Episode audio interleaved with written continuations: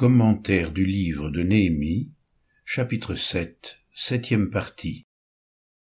Ne pas refuser les autorités établies dans l'Église.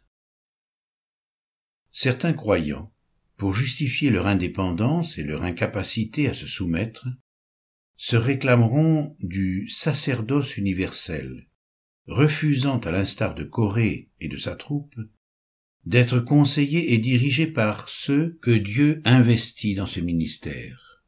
Corée, avec Dathan et Abiram, fils d'Eliab, et On, fils de Pélet, tous trois fils de Ruben, prirent l'initiative de se soulever contre Moïse, avec deux cent cinquante hommes des Israélites, des princes de la communauté, de ceux que l'on convoquait aux réunions, et qui étaient des gens de renom, ils s'assemblèrent contre Moïse et contre Aaron, et leur dirent, C'en est assez, car toute la communauté, tous sont saints, et l'Éternel est au milieu d'eux.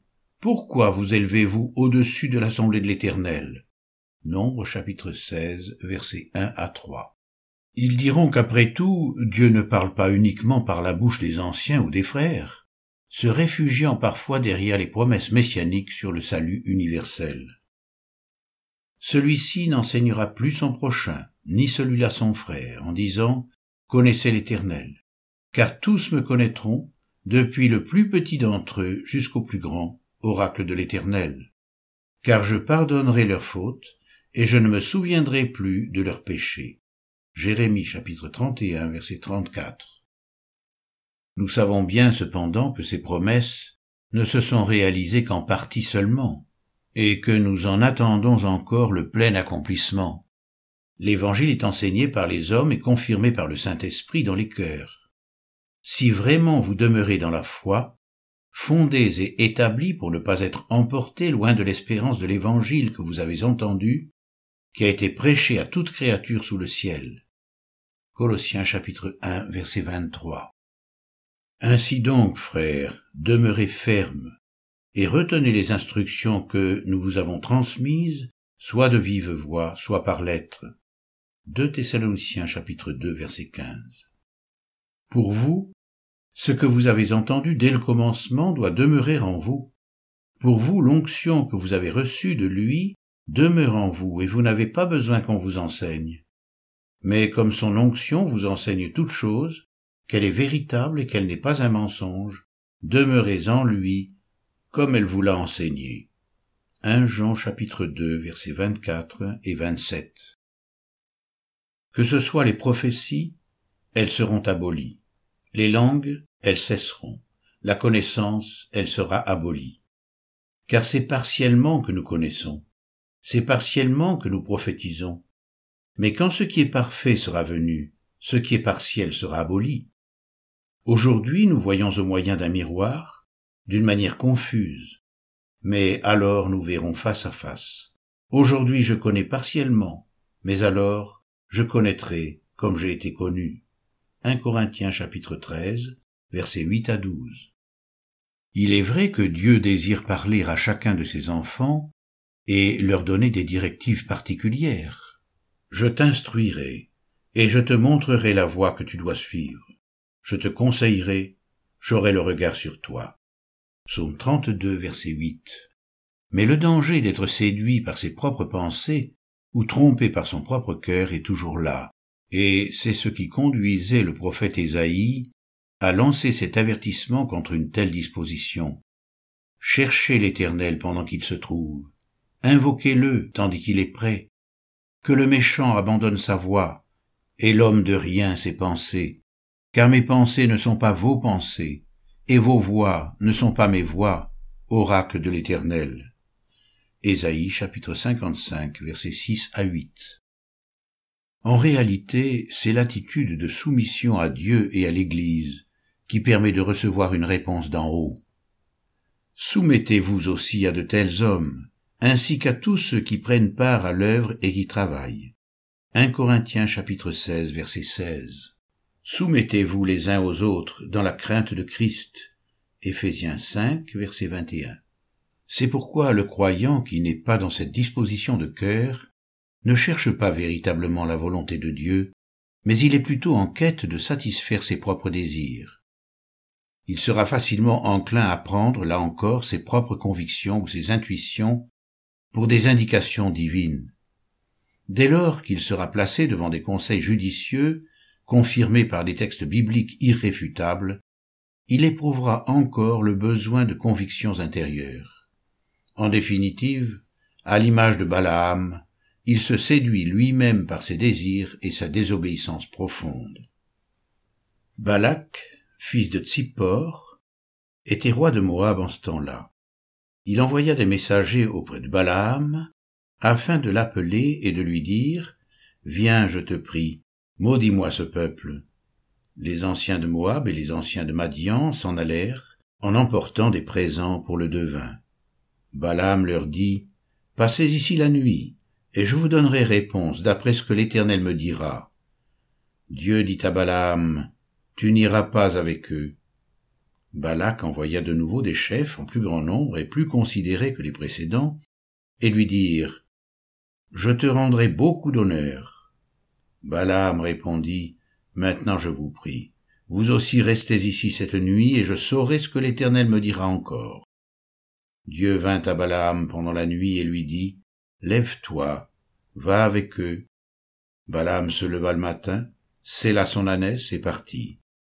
La colère de Dieu s'enflamma, parce qu'il était parti, et un ange de l'Éternel se tint debout sur le chemin pour s'opposer à lui. Nombre chapitre 22, versets 1 à 22.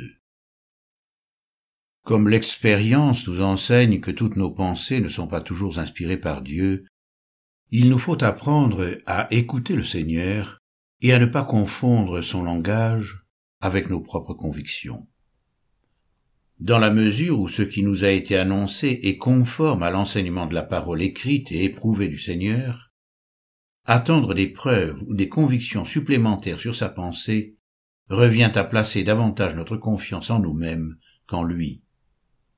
Au surplus, en ne nous fiant pas aux recommandations scripturaires, nous imposons à Dieu de nous parler d'une autre façon, tout en risquant de nous laisser égarer dans une conduite saugrenue. Il y a là une attitude orgueilleuse qui doit être dénoncée dans nos vies. Finalement, quand nous sommes dans cette disposition, la peur de nous tromper, ainsi que la difficulté à reconnaître nos erreurs, nous conduisent à nous camper dans une fausse assurance. Pourtant, le Seigneur ne nous reproche pas notre manque de sagesse. Il nous invite à la lui demander.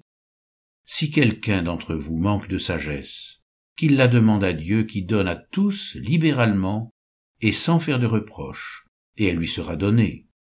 Jacques chapitre 1 verset 5. S'il est si difficile de connaître son chemin et d'avoir de l'assurance dans la vie en étant certain de la volonté de Dieu, c'est parce qu'il est au ciel et que nous sommes sur la terre. Que ton nom soit sanctifié, que ton règne vienne, que ta volonté soit faite sur la terre comme au ciel. Matthieu 6, verset 10. Il s'éloigna une deuxième fois et pria ainsi. Mon Père, s'il n'est pas possible que cette coupe s'éloigne sans que je la boive, que ta volonté soit faite. Matthieu chapitre 26, verset 42.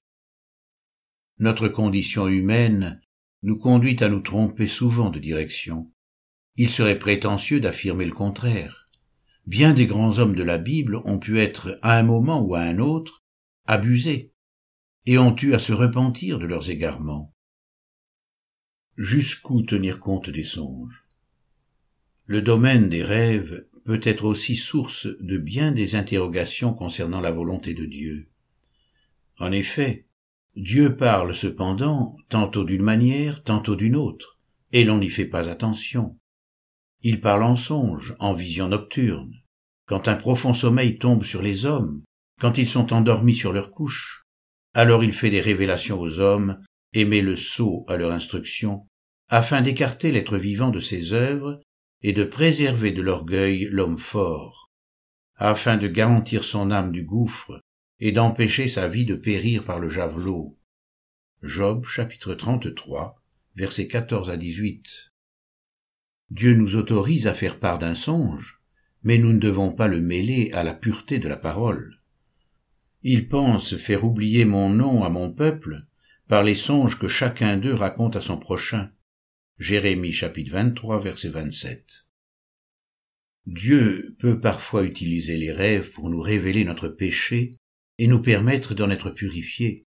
Recevons alors le message pour nous-mêmes et éventuellement partageons-le avec d'autres si nous pensons qu'ils pourront eux aussi en être édifiés. Mais nous ne pouvons pas attenter à la pureté de la parole en attribuant au rêve une valeur prophétique susceptible d'être mise au même niveau que l'autorité des Écritures. Que le prophète qui a eu un songe raconte ce songe, et que celui qui a entendu ma parole rapporte fidèlement ma parole. Pourquoi mêler la paille au froment?